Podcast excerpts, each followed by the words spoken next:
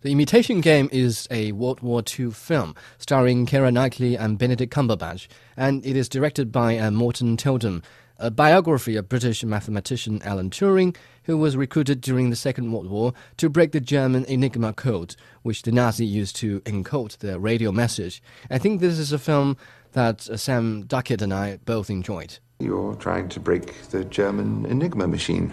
What makes you think that? It's the greatest encryption device in history, and the Germans use it for all major communications. If the Allies broke Enigma, well, it would turn into a very short war indeed. Wow, Liming, that was a fantastic film. I really enjoyed it. The thing with this film was that after I watched it, I talked to quite a few people about the film and I got this constant complaint about oh how it's not historically accurate and how they didn't follow history to a T and how that never happened in that time frame and blah blah blah blah blah.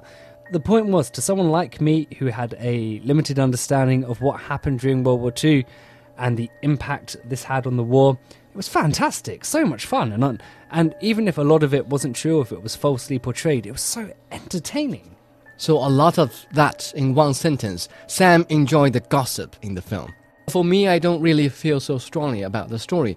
I think it is just a film propelled solely by the acting skill of Benedict Cumberbatch. How old are you, Mr. Turing? Uh, 27. And how old were you when you became a fellow at Cambridge? 24. And how old were you when you published this paper that has a title I can barely understand? Uh, at, at 23. And you don't think that qualifies you as a certified prodigy? Well, Newton discovered binomial theorem age 22. Einstein wrote four papers that changed the world by the age of 26. As far as I can tell, I've, uh, I've barely made par. My God, you're serious. Would you prefer I made a joke? When you say an actor's good or when you say an actor's big time, it could mean that maybe he's done a lot of Hollywood productions or maybe he's going to make a lot of money in his profession. Neither of those descriptions suit Benedict Cumberbatch. This guy is just so unbelievably talented, and this was such a great showcase of his work because he played a character that was seamlessly intelligent and very confident, but at the same time very fragile. And I never realised that about Alan Turing until I saw the film. After BBC's modern Sherlock Holmes series, you would think he has some kind of expertise in portraying someone who is extra smart. But after Alan Turing, you would know he's also very good at portraying someone who is somewhat emotionally flawed, also eccentric and insecure. There are actual soldiers out there trying to win an actual war. My brother protects food convoys in the Navy. My cousins fly RAF patrols. All my friends, they're all making a difference while we just while away our days producing nothing because of you. My machine will work. If I have to be extremely picky about this film, I have to say I'm not completely satisfied with the other subplots. For example, the film seems to have placed the focus on Alan Turing's sexuality, so this sort of goes along with the trend of our times, where people put focus on the rise of LGBT groups. But I think they should have placed the focus on the feminine movement considering how important feminist movement was at uh, Alan Turing's time and day. You make a very good point, Liming, but it's a very complex topic.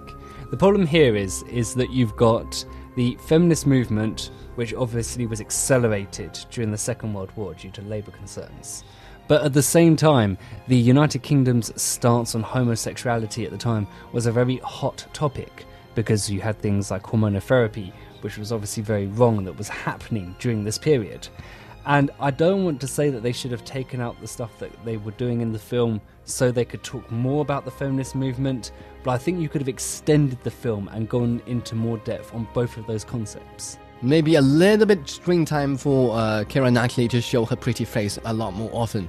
But we're not like other people. We love each other in our own way and we can have the life together that we want. You won't be the perfect husband. I can promise you I harbor no intention of being the perfect wife. I'll not be fixing your lamb all day while you come home from the office. I'll work. You'll work. And we'll have each other's company. We'll have each other's minds. That sounds like a better marriage than most. You make a good point. Now, speaking of Keira Knightley, for me, she had almost had a stereotypical image in my mind because I'm so used to seeing her in the Pirates of the Caribbean setting, where she's a very loud, aggressive character. And I thought, in contrast to that, she was very quiet in this film.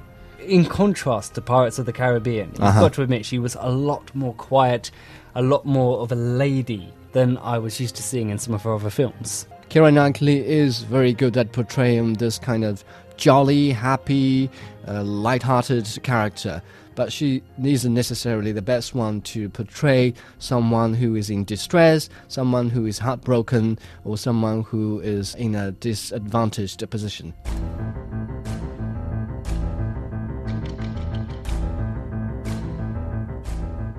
Well, that was just we being extremely picky about the film, which in fact is a quite a brilliant production, and which we believe deserves a 7 out of 10.